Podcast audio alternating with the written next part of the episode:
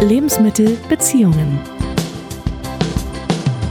Menschen, die sich nicht mehr fühlen in der aktuellen Beziehung, die sich nicht gesehen und verstanden fühlen, die sich vielleicht auch Hals über Kopf verlieben, deren Beziehung schon lange vor sich hindümpelt, in der jegliche Verbindung verloren gegangen ist oder die ausbrechen, damit sie an der bestehenden Beziehung nicht kaputt gehen. Es gibt viele Gründe für Affären. Es gibt auch eine Menge Klischees, die mit Affären verbunden sind und ein großes Gefühlschaos was tun? Sich für die Affäre entscheiden, in der Partnerschaft bleiben, komplett allein weitergehen? Und was sagt das überhaupt über mich aus, wenn ich in einer Affäre stecke? Herzlich willkommen zu einer neuen Folge im Podcast Lebensmittelbeziehungen. Um all diese Fragen soll es heute gehen. Und eingeladen habe ich mir dazu Jeanette Menzel. Sie ist Fachjournalistin, Autorin und Mentorin. Hallo Jeanette. Hallo Franziska. Janelle, zu dir kommen Menschen, die in Affären sind, die in Warteschleifen hängen und auf den Tag X warten, an dem sie den Status von der Affäre hin zum Partner schaffen, aber auch Menschen, die weder ein noch auswissen, weil sie sich nicht entscheiden können zwischen Partner und Affäre sein. Vielleicht fangen wir erstmal an bei einer Definition oder wagen uns an eine Definition heran. Wann ist denn eine Affäre wirklich eine Affäre? Wo fängt es an? Interessante und sehr komplexe Frage. Also, ich habe Klientinnen und Klienten, die ohne dass Geschlechtsverkehr stattgefunden hat, schon glauben, in einer Affäre zu sein. Also eine emotionale Affäre in den meisten Fällen nennen sie es. Aber es ist für sie schon eine Affäre. Hm. Ich glaube, abgrenzen sollte man von vornherein. Wenn man ein Abenteuer hat oder eine, wie haben wir das früher genannt, Liebelei oder ein Flirt oder wie auch immer was. Ähm, ein One-Night-Stand, das sind kurze Angelegenheiten, das kommt genauso schnell, wie es wieder geht. Keine besonders tiefe emotionale oder aber körperliche Einlassung. Ja. Während eine Affäre eine längere, in den meisten Fällen zumindest mit einer gewissen Verbundenheit mhm. auch daherkommt, sei es eine rein körperliche Verbundenheit oder tatsächlich auch eine emotionale Verbundenheit. Aber eine Affäre ist im Prinzip wie eine Nebenbeziehung beziehungsweise eine Zweitbeziehung. Einige von meinen Klienten nennen das auch so. Mhm. Aber es hat auf jeden Fall einen gewissen Beziehungscharakter. Mhm. Du begleitest ja nicht nur Menschen dabei, die in Affären sind, sondern, wie sagt man so schön, walk the talk. Also du hast das Ganze auch durch. Ähm, du hast in dieser Situation gesteckt. Nimm uns mal ein bisschen mit. Wie war das damals bei dir? Also vorweg, ich bin nicht stolz darauf. Ähm, es passierte auch, ohne dass ich es wollte. Mit sehr vielen. Ich habe mich, so wie man das so schön nennt, an meiner Szene fremd verliebt. Oder sagen wir es anders, ich dachte, es wäre Liebe, aber es war keine. Meine damalige Beziehung war recht langweilig. Ich kann nicht behaupten, dass wir großartig Probleme gehabt hätten. Es war eher so, dass er sein Leben lebte und ich lief nebenbei her, so ungefähr. Wir hatten uns auseinandergelebt irgendwie auch. Es gab zwar immer noch eine Menge Dinge, die wir miteinander besprochen hatten, aber ja, jeder hat halt so irgendwie seins gemacht und ganz klischeemäßig. Wir hatten auch kaum noch Sexualität irgendwie, die da ausgelebt wurde. Und eigentlich haben wir uns mehr und mehr entfernt. Und dann tauchte dieser neue Mann auf. Wir haben uns dreimal getroffen. Dann passierte es. Drei Wochen später bin ich ausgezogen. Ui, rasant. Ja. Getrennt waren wir dann erst, ich weiß gar nicht genau, naja, so zwei, zwei Monate später oder anderthalb Monate später, glaube ich, haben wir das dann richtig viel Lied gemacht, die Trennung. Ähm, ich war dann mit dem neuen Mann ja zusammen, wenn man das so nennen kann. Hm. War aber natürlich völlig lidiert. Also das war eine Trennung. Ich hatte eine Trennung durchgemacht. Die neue Beziehung hat mir über diese Trennung nicht hinweggeholfen. Ganz im Gegenteil, es hat nur noch, also der Trennungsschmerz, den ich gefühlt habe, hat eigentlich alles nur schlimmer gemacht. Hm. Und der Mann war auch eine sehr, sehr schlechte Wahl okay. zum damaligen Zeitpunkt nicht wusste, ist, dass er ein notorischer Fremdgänger ist. Und er macht das halt. Wann immer er Schwierigkeiten mit seinen Partnerinnen hat oder was Single war oder wie auch immer, hatte er eben so Nebenhergeschichten. Und ähm, ja. Mhm. Also, kurzum, um das zusammenzufassen, ich hätte wahrscheinlich sowieso diese Beziehung verlassen müssen, meine offizielle Partnerschaft. Habe aber viele Fehler gemacht nach meinem Empfinden habe aber vor allen Dingen bereut, dass ich mit diesem neuen Mann zusammengekommen bin und nicht verstanden habe, dass er nur wie ein, ich nenne das mal Geschenk des Himmels oder wie auch immer was, äh, Zeichen des Universums war, um mir zu sagen, dass ich raus soll aus dieser Beziehung und für mich einen neuen Weg finden soll. und habe stattdessen gedacht, dass quasi das große Glück hier irgendwie an meine Tür geklopft hätte, nur um dann festzustellen, dass es eigentlich nur ein Übergangspartner war. Nur ein Grund, um mich zu trennen. Hm. Also wie so ein Symptom, ja? So ja, und gleichzeitig aber auch irgendwie so ein, so ein Haken, der dich rauszieht aus einer Situation, der dich da aus deinem Teich rauszieht und dir helfen soll, diesen Absprung zu schaffen. Denn rückwirkend muss ich sagen, hätte ich die Eier gehabt, äh, diese Beziehung zu beenden, diese jahrelange Beziehung, ich bezweifle es. Ich glaube, ich brauchte diese, wenn auch eingebildeten Liebesgefühle und diese starken, ja, durch die Sexualität auch ganz klischeehaft, plötzlich kann man irgendwie alles und sich, keine Ahnung, es ist alles anders und toll und man fühlt sich 20.000-fach besser mhm. als mit seinem Partner. Diese ganze hormonelle Sache, ich brauchte das alles, um einen Grund zu haben, um mich zu trennen. Naja, oder eben, manchmal funktioniert der Weg ja auch andersrum. Das heißt, jemand geht in diese Affäre oder geht diese Affäre ein und hofft auch wieder darauf, dass der andere es bemerkt. Ja, das, du hast gerade davon gesprochen, die Eier zu haben. Also auch das ist ja ein Weg zu sagen, okay, ich schaffe das jetzt hier für mich nicht. Ich sitze das aber irgendwie aus und suche mir ein Abenteuer und hoffe dann darauf, dass der andere den Schlussstrich zieht. Also mir persönlich ging es so nie. Aber ich habe tatsächlich viele Klientinnen, die so agieren, die manchmal auch schon sagen, jetzt hätte er es beinahe herausgefunden. Ich irgendwie bin ich nicht froh darüber, dass er es nicht rausgefunden hat. ich habe auch Klientinnen, die legen, weiß ich nicht, Dinge irgendwo hin. Also die denken da schon gar nicht mehr dran, dass da irgendwas liegt oder dass das Handy jetzt irgendwie auf dem Tisch liegt und äh, dieser andere Mensch da irgendwie die ganze Zeit schreibt. Und es gibt auch wahnsinnig viele, da weiß der Partner das oder die Partnerin und die bleiben trotzdem. Meine Klienten und, oder, oder Klientinnen sitzen dann da und sagen, und er bleibt trotzdem und er hat nichts gesagt und sind irgendwie völlig, ja. Aber da sind wir ja stark bei der Verantwortung an den anderen abgeben, ja. Also wenn wir mhm. sagen, okay, jetzt habe ich eine Affäre, Mensch, und der bleibt jetzt trotzdem noch, was ist denn das für ein Mist, ja. Also ähm, auch das hat ja wieder was mit Mut zu tun. Ist ja interessant, ja.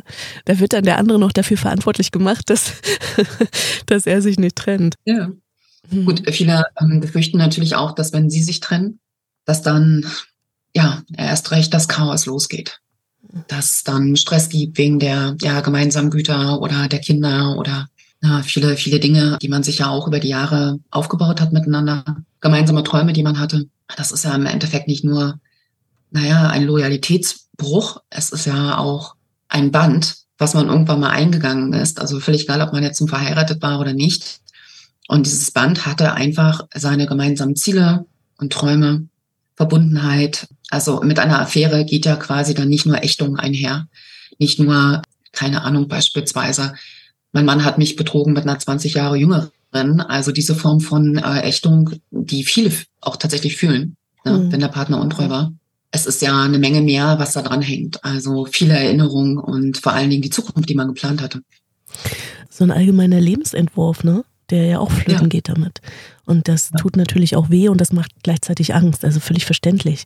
Davon muss man sich genauso verabschieden, ne? Ja, ja klar. Das ist so ein, so ein Rattenschwanz an Konsequenzen, der damit zusammenhängt. Und genau. das, was zuerst da ist, ist ja erstmal dieses, wie du es auch gesagt hast, okay, ich bin in meiner Beziehung nicht mehr wahnsinnig glücklich. Eigentlich müsste ich mich trennen. Aber dann ist diese Affäre da und es kribbelt und es, äh, diese Lebendigkeit ist da und uh, fühlt sich das gut an. Ich bin verliebt und verwechsel das mit Liebe. ja. Und dann kommt irgendwann dieses, ja, und was gehört jetzt noch zu diesem Paket dazu? Und das macht ja dann den Schmerz. Ich habe eine Studie gelesen, da haben sich US-Forscher damit beschäftigt, was so die Gründe sind für Affären. Ich kann ja mal kurz das darlegen. Also zum einen Wut im Sinne von Rache nehmen, Steigerung des Selbstwerts, mangelnde Liebe, geringe Loyalität, Wunsch nach Abwechslung war auch vorhanden, Vernachlässigung sexuelles Verlangen halt und ja, Gelegenheit, die sich einfach ergibt. Stimmt das so mit dem überein, was du von Klienten und Klientinnen zu hören bekommst? Oder was würdest du sagen, sind so die Top 5? Ich glaube, im europäischen Raum ist es anders oder zumindest bei uns so Deutschland, kann ich behaupten. Also ich kenne auch einige Studien und würde eher mit den Ergebnissen, die da rauskamen, ja. davor gehen, beziehungsweise es spiegelt auch meine Erfahrungen mit meinen Klientinnen wieder. Also ich müsste jetzt einmal separieren zwischen Männern und Frauen. Soll ich das mal machen? Ja, mach mal. Hm? Okay, also bei Frauen ist es tatsächlich ganz oft so, dass sie sich verlieben. Sie verlieben sich aber erst, nachdem sie plötzlich einen Mann oder aber eine Frau wieder in ihrem Leben haben, die offenes, ehrliches, vorhandenes, starkes Interesse zeigen. Mhm. Sind dann also meistens in offiziellen Beziehungen, wo dieses Interesse kaum noch gespiegelt wird vom Partner oder von der Partnerin. Ja. Und in dem Moment, in dem jemand Aufmerksamkeit schenkt, Zuwendung schenkt, natürlich auch Anerkennung, aber wirklich Interesse. Interesse im Sinne von nicht nur, wie war dein Tag, sondern auch an beispielsweise Gesprächen oder aber gemeinsame Interessen, die man hat oder wie auch immer. Aber also nicht nur Verbindung, sondern Verbundenheit auch tatsächlich dann hergestellt wird, ist es eigentlich fast schon der nächstlogische Schritt, dass die sich so ein bisschen verlieben oder verknallen. Mhm. Dann führt eins zum anderen. Also in dem Moment öffnen sie sich dann auch körperlich und dann ist die Situation da. Mhm. Situationship. So.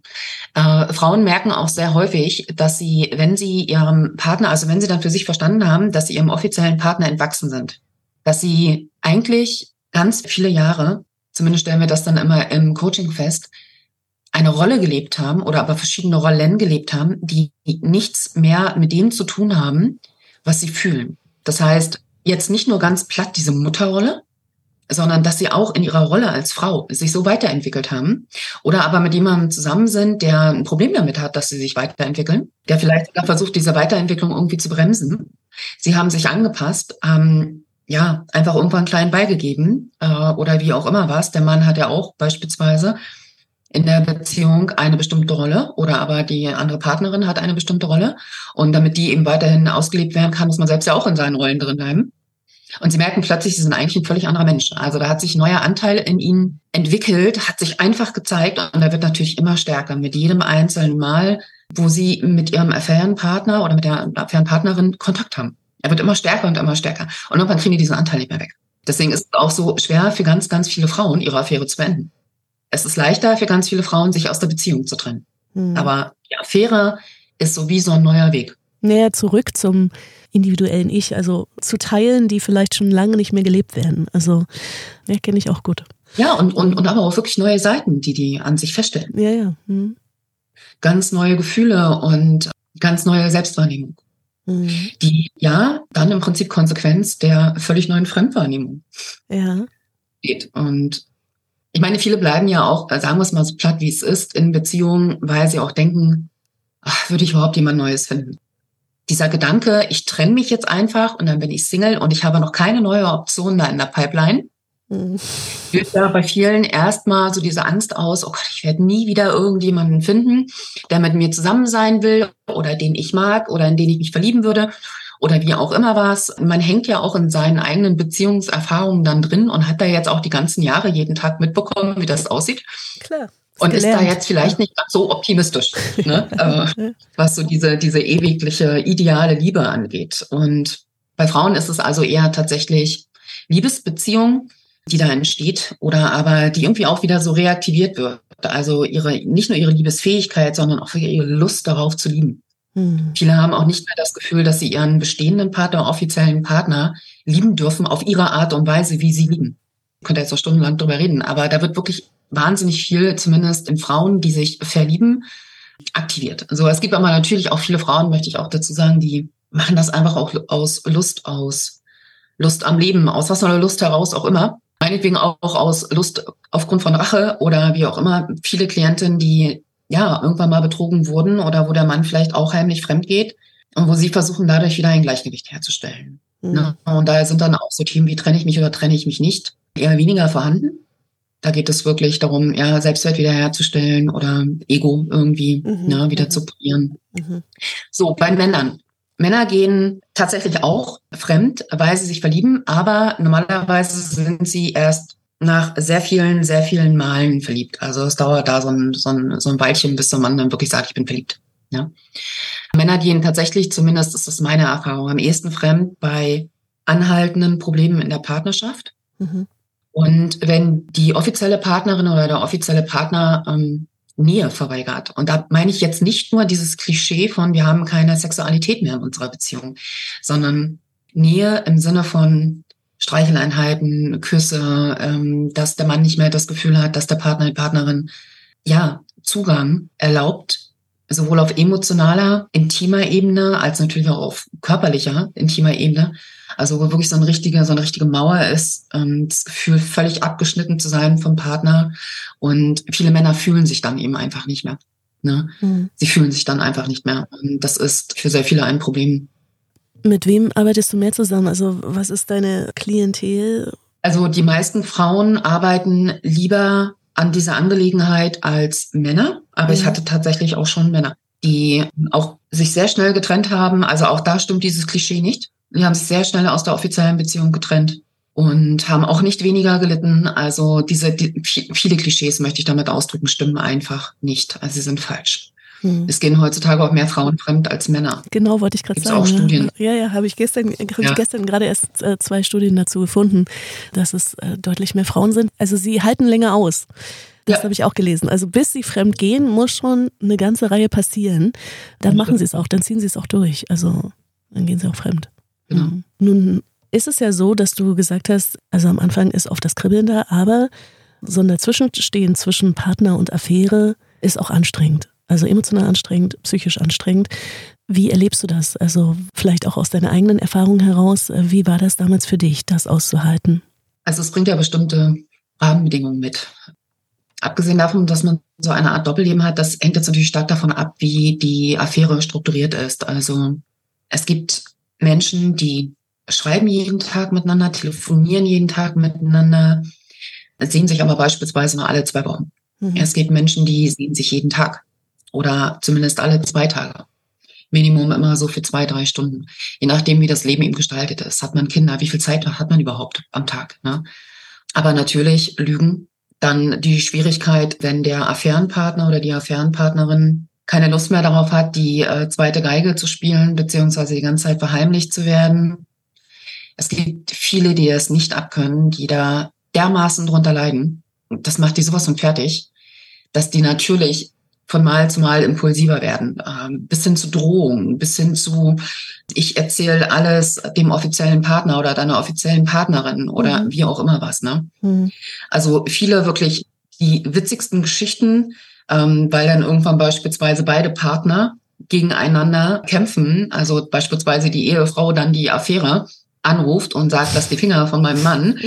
Also es ist im Endeffekt, das ist ein Teufelskreis nach meinem Empfinden, denn man muss da wirklich eine Struktur finden und das ist sehr schwer und das ist da braucht man wirklich klare Absprachen, damit sowas funktionieren kann. Wenn man fein ist, damit man nicht eine Affäre zu haben, ist es für beide Seiten dann in dem Moment fein. Keiner macht Stress. Mhm. Aber in dem Moment finde ich, in dem Liebesgefühle mit im Spiel sind, habe ich es zumindest häufig erlebt, kann es emotional und psychisch ernsthaft anstrengend werden. Mhm. Die, die in einer offiziellen Beziehung sind und vielleicht nicht rausfinden, weil es Abhängigkeiten gibt. Allein nur finanzieller Natur beispielsweise. Ne?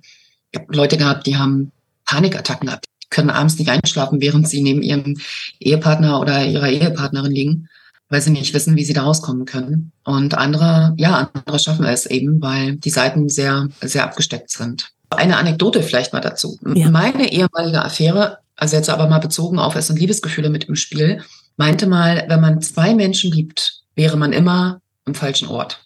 Und das war so ein Satz, über den ich lange nachgedacht habe, ob ich den unterschreiben würde weil es zum einen eben natürlich impliziert, dass man beide Menschen liebt. Da würde ich mitgehen. Also auf irgendeiner Ebene liebt man zwei Menschen und diese Ebenen sind mit Sicherheit nicht dieselben oder beziehungsweise sie unterscheiden sich in irgendeiner Form. Der offizielle Partner beispielsweise, der bringt das und das mit, der Affärenpartner bringt das und das mit.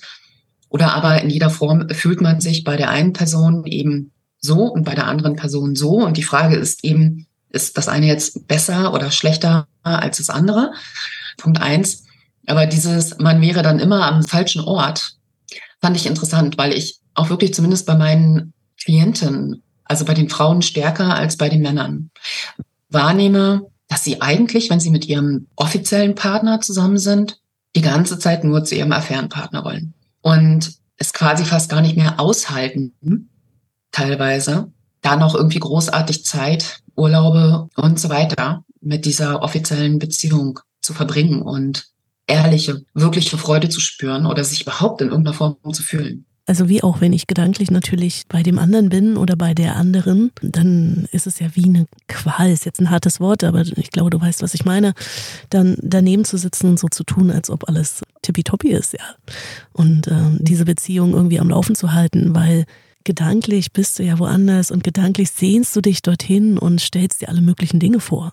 Und nicht nur das, ne? man, man suggeriert ja dem offiziellen Partner auch, also man muss ja im Prinzip die ganze Zeit Glück oder Zufriedenheit spielen, die ja. dann in dem Moment da ist. Und das ist wirklich anstrengend. Während man eigentlich nur zu der anderen Person will, um sich dort wieder so zu fühlen, wie man sich dort immer fühlt und aufgehoben, geborgen. Also viele meiner Klientinnen sagen, dass sie sich bei ihrem Affärenpartner aufgehoben, geborgen, geliebt, gesehen, wahrgenommen, ernst genommen fühlen, akzeptiert, so wie sie sind.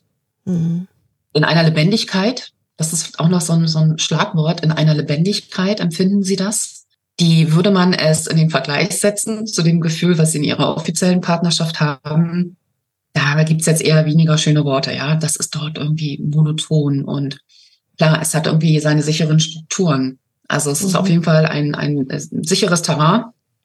Jeder weiß, ja, da irgendwie zu agieren hat und so, ne? Mit Lebendigkeit hat das jetzt aber eher weniger zu tun. Mhm. Naja, und dann ist es natürlich auch erstmal nicht schwer, sich von der Affäre sich gesehen zu fühlen und verstanden zu fühlen. Wenn lange Zeit sozusagen gar nichts mehr da war im Sinne von, oh, ne, ich habe das Gefühl, wir sind miteinander in Verbindung, in emotionaler Verbindung und dann kommt da jemand Neues und der sieht einen und ich glaube, das ist das, was auch du vorhin sagtest, dass, dass das dann natürlich auch schnell verwechselt wird.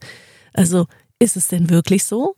Oder bin ich so emotional leer und ja, wenig satt, ja, dass ich mir das jetzt hole und im Endeffekt dann vielleicht in destruktiven Beziehungsstrukturen lande, weil ich es gar nicht in dem Moment überblicken kann. Richtig. Da wird so diese Honeymoon-Phase, die eigentlich im eigenen Körper stattfindet, mhm. gerne Hormone und so weiter, dieses Neue und Unbekannte und das prickelt und dann macht man auch noch was Verbotenes und so weiter und so weiter. Mhm. Ja, das sind alles so Dinge, der Mensch ist nicht gemacht für Monotonie. Das ist nun mal so. Ne? Mhm. Und das Gehirn will wachsen. Und wenn das Gehirn wachsen will, also jetzt nicht im Sinne von das Organ wächst, mhm. sondern wenn das Gehirn jetzt also quasi die, die Weichen gestellt hat für so hier Persönlichkeitsentfaltung, dann macht man teilweise wirklich sehr dumme Dinge, wo sich die Frauen, also zumindest die Frauen, ich hatte weniger Männer, die da mit einem schlechten Gewissen dahergekommen sind, aber bei den Frauen ist das schon so, mein Gott, was mache ich eigentlich da, ja? Was mache ich da eigentlich? Und wie oft ich den Satz gehört habe, danke, dass du mich nicht verurteilst. Ja. Hm. Aber sie kommen da nicht drum herum. Sie kommen nicht drum herum und sie kommen nicht raus, weil es diesen einen Persönlichkeitsanteil gibt, der will jetzt wachsen. Ja, der will leben, ja. Und das ist irgendwie wie so eine kognitive Dissonanz. Also ich habe das auch durch und ich wusste immer, das ist nicht in Ordnung. Und es passt überhaupt nicht zu meinen Grundwerten. Ja, das ist nichts, was ich irgendwie unterschreibe, was ich bei anderen auch, wo ich gucken würde und denken würde, ne? So. Mhm. Und, und dennoch war dieser Teil in mir, der, der Lebendigkeit wollte, der leben wollte, so stark, dass ich darüber hinweggegangen bin. Und ich glaube, das ist das große Problem, was dann kommt, um dieses schlechte Gewissen damit umzugehen. Weil eigentlich sind meine Werte so und so und so und die sind nicht verhandelbar. Und dann tappst du selbst in diese Falle hinein und denkst dir, ach du Kacke, ja? Ja. Ähm, und das ist, glaube ich, das Schwierige, das dann zu managen. Ich glaube gar nicht mal nur so sehr, dass es das, ich will endlich wieder leben, Gefühl mhm. ist. Ich glaube, ganz viele Frauen fühlen einfach auch nichts mehr in ihrer offiziellen Beziehung. Ja. Und auch ganz viele Männer fühlen nichts mehr in ihrer offiziellen Beziehung. Womit wir bei einem sehr spannenden Aspekt sind, nämlich, wann fühle ich mich als Frau? Wann fühle ich mich als Mann? Mhm. Wenn man eine Affäre hat, ob jetzt nun gewollt oder mit niederen Ambitionen oder mit wie auch immer was, ja, eher moralischen, spielt keine Rolle. Aber es sagt so viel über dich aus, wenn du eine Affäre hast und ganz automatisch wirst du Teile von dir kennenlernen, also jetzt nicht mehr Schattenseiten, Teile von dir kennenlernen, die dich begleiten werden für viele, viele Jahre, weil es neue Seiten an dir sind. Du spürst dich, also du spürst deinen Körper, wirst einen ganz, ganz neuen Bezug zu deinem Körper haben, ganz neuen Bezug beispielsweise auch zu Liebe und zu Beziehungen per se. Mhm. Ja, die Konzepte, die du vorher davon hattest, oder aber die Definition, was dazugehört und so weiter, das wird sich verändern. Aber dann natürlich auch einfach man selbst als Frau oder aber man selbst als Mann. Was bin ich denn jetzt für eine Frau? Und ja, wenn dieses schlechte Gewissen in dieser Phase dann erstmal überwunden ist, muss man sich zwangsläufig damit auseinandersetzen. Was für eine Frau oder was für ein Mann will ich dann eigentlich sein? Absolut. Naja, und passt mein moralischer Überbau, passt ja in Gänze zu mir. Und nein, natürlich, wir sind Menschen. Und wie, wie sage ich es immer so schön, Ich wollte immer zu den Guten zählen, so zu den Verlässlichen, ja. Und natürlich gibt es aber auch, da wir Menschen sind und wir sind ambivalent, gibt es eben auch andere Seiten in uns, die dann natürlich in, in einer Phase der Unzufriedenheit, in einer Phase der, des Stillstands ans Tageslicht treten. Richtig. Also ich stimme dir zu, der moralische Überbau und das, was man glaubt äh, zu sein, beziehungsweise vorgibt zu sein, mhm. immer so schön bespielt hat, ne? das wird neue Grenzen öffnen, sagen wir so. Mhm. Mhm. Und es wird eine Menge, eine Menge verschieben, aber im Endeffekt geht es ja auch darum, immer wenn ich mit meinen Klienten zum Beispiel Wertearbeit mache, stelle ich fest, dass die Werte, die sie glauben zu haben, in Wahrheit gar nicht ihre Werte sind. Da haben sich einfach, wenn man in einer Verbindung ist, in einer Ehe oder in einer Partnerschaft, dann verschieben sich die Werte. Man gleicht sich an. Das bestätigt mehrfach von der, von der Psychologie. Menschen gleichen sich dann an. Aber die eigenen Werte, also die man wirklich hat, meine ich, ja, über sich mhm. und darüber als Verständnis die Werte, die da sein sollen bei beispielsweise meinem Partner oder meiner Partnerin. Erstens verändern sie sich sowieso weiter, aber zweitens, solange man eben in einer alten Partnerschaft ist, wird man dort ein, ein anderes Bundle an, an Werten leben müssen. Und wenn man sich dann aber selbst weiterentwickelt, ganz besonders durch eine Affäre, gibt es diesen anderen Teil, der dort eben neue Werte irgendwie entwickelt und das ist der totale Clash. Aber im Endeffekt leben ganz viele Menschen mit Werten oder glauben ihre Werte zu kennen, sagen wir so, obwohl es gar nicht ihre Werte sind. Mhm. Die haben sich schon ganz lange geändert und man hält die ganze Zeit einfach nur still und man lebt durch den Tag, macht sich klein oder wie auch immer was, bleibt genau so, bloß nicht außer Form springen. Ja, was du schon sagtest, ne? Also wir lernen uns dadurch auch neu kennen. So doof das auch ist. So eine Affäre ist. Also rückblickend würde ich sagen, war jetzt kein eleganter Weg. Ja? Wäre schön gewesen, mich anders kennenzulernen. Aber ich habe dadurch ganz viel über Beziehungen gelernt und nun geht es ja ganz vielen Menschen so, die in dieser Ambivalenz hängen, die sich also nach Lebendigkeit sehen, nach ihrer Affäre sehen und gleichzeitig sind sie zu Hause und können sich irgendwie nicht trennen. Wie hilfst du denn bei der Entscheidung? Also die Entscheidung muss ja letztendlich von jedem selbst kommen, aber was kannst du denn den Menschen an Tools an die Hand geben, dass sie für sich herausfinden, okay, was mache ich denn jetzt? Also der wichtigste Punkt, zumindest für all meine Klienten, ist grundsätzlich immer einen urteilsfreien Raum zu haben mit jemandem, der es nicht leid ist, über dieses Thema zu sprechen. Mit jemandem, der nicht, also wirklich nicht verurteilt, ja. Mhm. Nur ist es ja so, dass wenn man in einer jahrelangen Beziehung oder Ehe ist, man ja häufig auch einen gemeinsamen Freundeskreis hat. Ja. Da geht es schon mal los. Also wem kann ich das überhaupt anvertrauen? Ganz viele Leute kommen einfach nur zu mir, weil sie mit jemandem über ihre Situation reden wollen, der weder urteilt, noch ihnen irgendwas vorgibt, noch wie auch immer was. Mhm. Also damit geht es los. Der freie, wirklich vom Herzen her, freie Ausdruck über die Situation. Wie geht es mir überhaupt? Mhm. Und dann sind es eigentlich, ich sag mal ganz, ganz klassische Coaching-Techniken, eine Menge Fragen, die ich stelle, die die Personen dann in die Reflexion bringen über auf der einen Seite ihre offizielle Partnerschaft und auf der anderen Seite eben die Affäre. Es gibt auf beiden Seiten immer so blinde Flecke. Also zum Beispiel bei der Affäre, wenn sich eine, eine Frau oder ein Mann wünscht, da mit dem Affärenpartner zusammenzukommen. Ich stelle grundsätzlich unfassbar, das ist ein Fragenkatalog von Minimum 50 Fragen, um den Menschen aufzuzeigen, erstens, ich kenne die Menschen vielleicht gar nicht so richtig. Ja, also es gibt einfach Dinge, die muss ich noch erleben mit diesen Menschen, um überhaupt eine, eine kluge Entscheidung zu treffen. Auf der anderen Seite beim Ehepartner, bei der offiziellen Partnerschaft. Die meisten haben Angst, dass sie eine falsche Entscheidung treffen würden und versuchen sich so in eine sichere Position zu bringen, dass sie wenigstens sich selbst gegenüber keine Reue mehr empfinden. Soll heißen, sie haben das Bedürfnis, wirklich zu gucken, habe ich alles getan und alles ausprobiert, um jetzt in meine bestehende Partnerschaft neuen Wind reinzukriegen oder um wie auch immer was mit meinem Partner ins Gespräch zu gehen oder oder oder oder ne? Obwohl sie den Menschen eigentlich gar nicht mehr als Partner haben wollen. Mhm. Aber da ist eben dieses beispielsweise freundschaftliche Band oder es ist eben der Vater oder die Mutter der Kinder oder wie auch immer was. Ne? Und äh, viele, viele Verpflichtungen beispielsweise auch. Aber sie haben das Bedürfnis, das alles abzuprüfen. Also machen wir das. Also wir finden heraus, ne, was es jetzt tatsächlich ist, was sie glauben noch zu brauchen, mhm. äh, damit sie da irgendwie in eine annähernd sinnvolle Entscheidungsfindung überhaupt erstmal treten können. Klar, es müssen Gespräche stattfinden, beispielsweise auch mit dem Affärenpartner oder der Affärenpartnerin, will diese dritte Person denn eigentlich überhaupt mehr beispielsweise, wenn es jetzt wirklich um die Frage geht, mit wem habe ich denn jetzt nun eine Beziehung? Also viele trennen sich einfach, entscheiden sich auch gegen die Affäre, selbst aus sich heraus gegen die Affäre und dann überhaupt erstmal klarkommen, wieder mit der Situation. Das ist eigentlich wie so eine Art Trennungsbegleitung. Gleichzeitig hängt aber immer noch so ein bisschen Hoffnung dran, dass das mit der Affäre vielleicht doch noch was werden könnte. Also es gibt wirklich die verschiedensten Varianten, aber im Endeffekt sind das reine Coaching-Techniken, Reflexionsfragen, Dasein. Also ich halte einfach den Raum. Das äh, klingt jetzt wie wahnsinnig wenig, aber es ist für die Menschen ein absolut sicherer Ort, um sich nicht schämen zu müssen, auch um mal so ein paar Gefühlsmuster und Gedankenmuster korrigiert zu bekommen.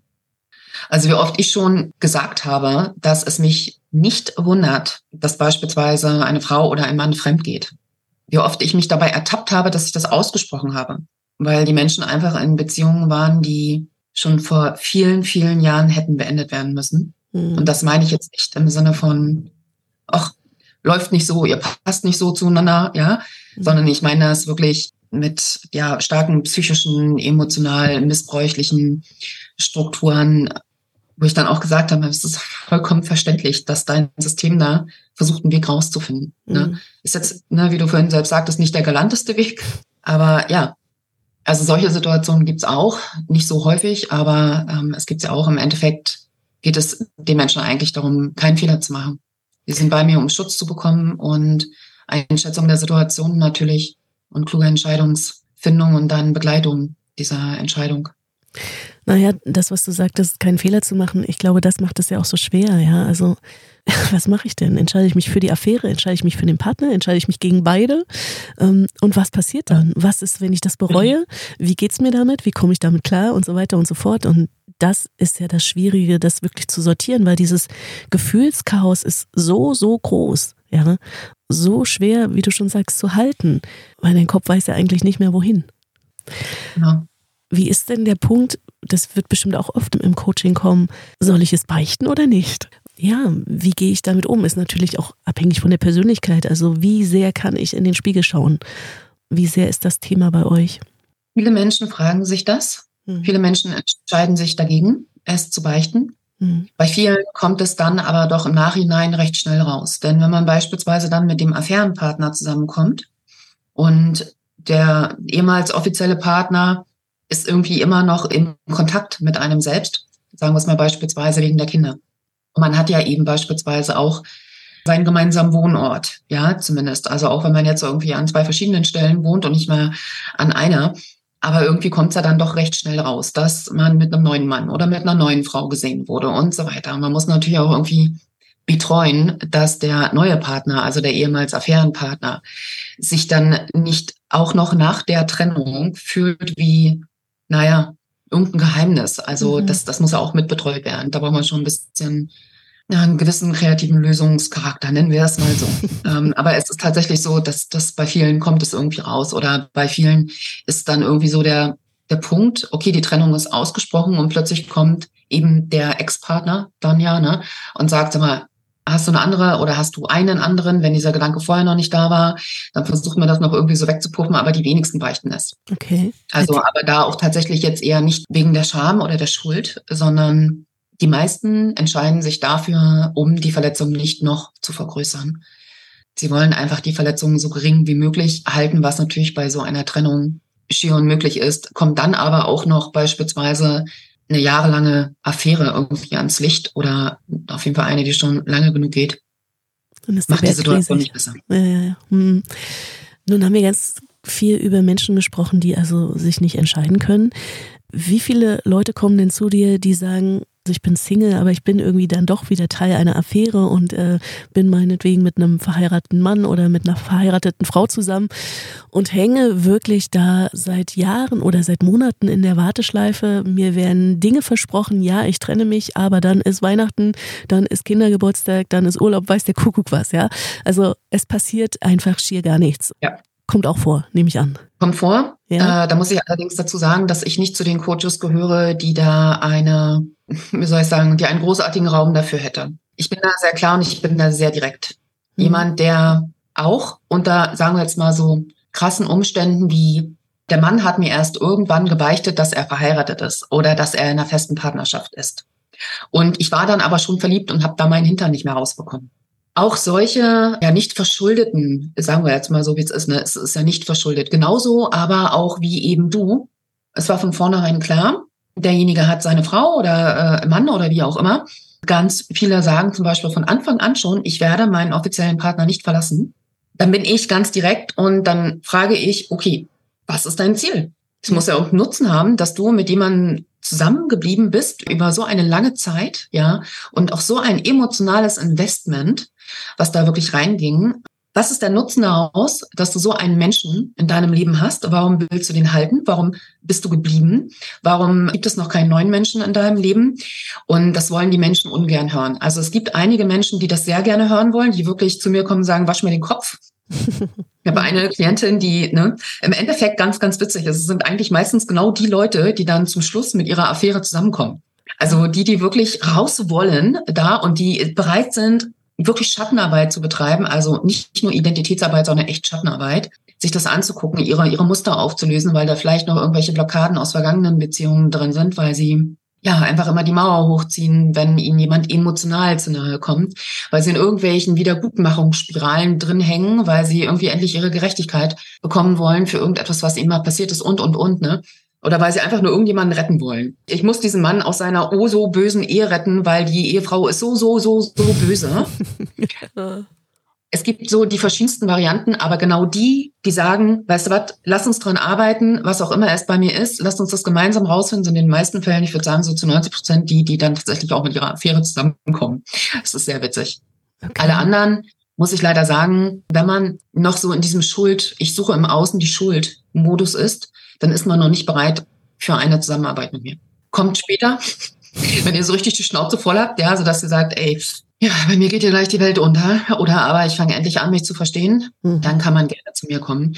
Ansonsten, ich habe natürlich Angebote auch, ne, aber man muss sich einfach ändern. Also man muss trotzdem, wenn man versucht, sich rauszuziehen aus einer Affäre oder aber die Affäre für sich zu gewinnen, man muss sich ändern. Aber es ist einfach per se die Natur eines heimlichen Geliebten oder einer heimlichen Geliebten, dass wir bei uns zu Hause sitzen oder wo auch immer mit dem Handy-Display nach oben, damit wir sehen können, wenn da eine Nachricht reinkommt und für den Fall, dass das Display nicht aufgeblinkt hat, gucke ich mal nochmal alle fünf Minuten und tippe drauf. Wir warten. Also es ist der Wartemodus. Der Wartemodus gehört einfach zur Natur dieser Situation. Und man muss sein Verhalten ändern es geht nichts drumherum. Das ist leider so. Und, und, und viele sind noch nicht bereit dafür, weil sie da noch irgendwie für sich was entdecken müssen in dieser Situation, Dinge lernen müssen in der Situation für sich oder aus der Situation.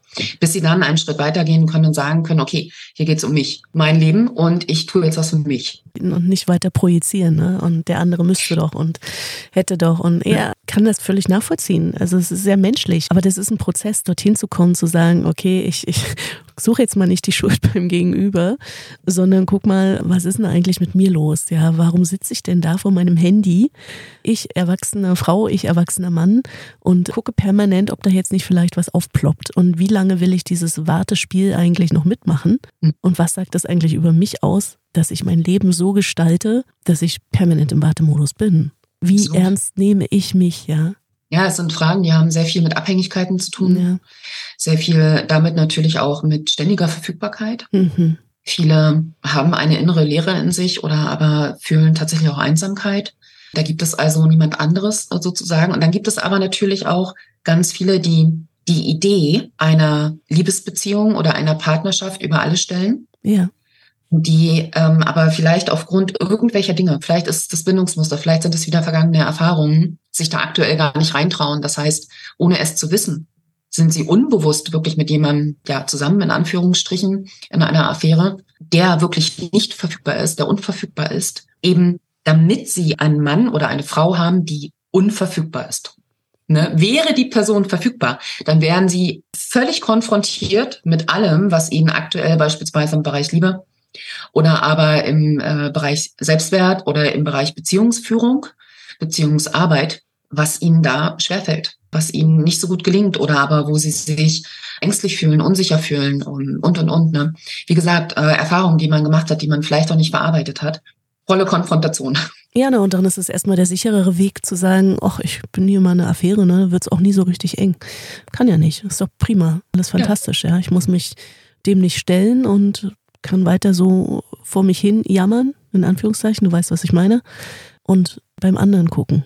Ja. Jeanette, letzte Frage, vielleicht so ein Ad-Hoc-Tipp für alle, die, die wirklich da jetzt drinstecken und sagen, ich höre hier gerade zu, ich fühle mich ertappt, ich äh, fühle mich da gesehen in dieser Situation, weil das ist gerade bei mir los und Riesenchaos und überhaupt. Was wäre denn dein erster Rat, wenn Menschen sagen, ich weiß nicht weiter? Wenn man der oder die heimliche Geliebte ist oder? Ja. ja. Da fallen mir jetzt viele Dinge ein. Also nehmen wir vielleicht mal das gleich Schwierigste. Frag dich, was es dir bringt. Was ist der Zweck, der Nutzen? Was ist der Nutzen dieser Affäre mit einem Menschen, der nicht verfügbar ist? Hm. Der nie ganz da ist, der nie ganz da sein will. Also ein Raum, der entsteht an Zeit und auch Distanz, die ja quasi auf deiner Seite dann da ist. Was bringt dir dieser Raum? Dieser Raum, der recht frei ist, der sich vielleicht leer anfühlt, ja, aber wo einfach auch genug Distanz ist. Was bringt dir dieser Raum?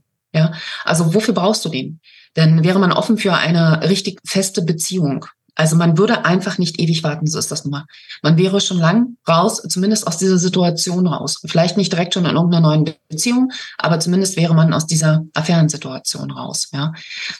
Es ist wirklich wichtig auch zu gucken, was nützen mir diese Gefühle. Also viele müssen auch so, ja, nachträglich leiden.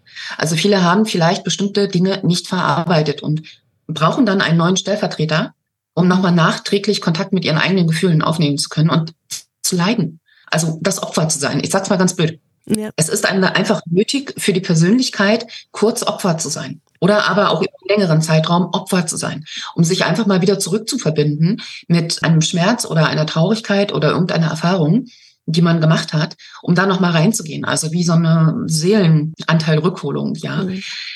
Aber frag dich, ja, was der Sinn ist, was der Zweck ist, was ist der Nutzen, was erlaubt dir diese Situation zu tun und was erlaubt dir diese Situation nicht tun zu müssen schwierigste Aufgabe, aber bester Tipp, den ich geben kann. Und es gilt ja für so viele Bereiche in unserem Leben und wir hatten ja auch schon mal über Angst gesprochen, da war es genauso, ja. ja. Also was ja, erlaubt mir diese Angst zu tun und was müsste passieren, ja. dass ich diese Angst an die Hand nehme? Und genauso ist es dort natürlich auch. Also es gibt immer einen Grund, warum wir uns so verhalten, wie wir uns verhalten. Und ich glaube, das ist schon der erste wichtige Step und doch so schwierig. Er klingt so banal und ist doch so, so schwierig. Jeanette, vielen Dank. Und all das kann man sich natürlich mit dir angucken zusammen. Die individuellen Muster, äh, Glaubenssätze, aber auch ähm, ja, Bindungsstile. Das ist auch ein spannendes Thema. Vielleicht können wir dazu irgendwann nochmal sprechen. Machen wir. Lebensmittel Beziehungen.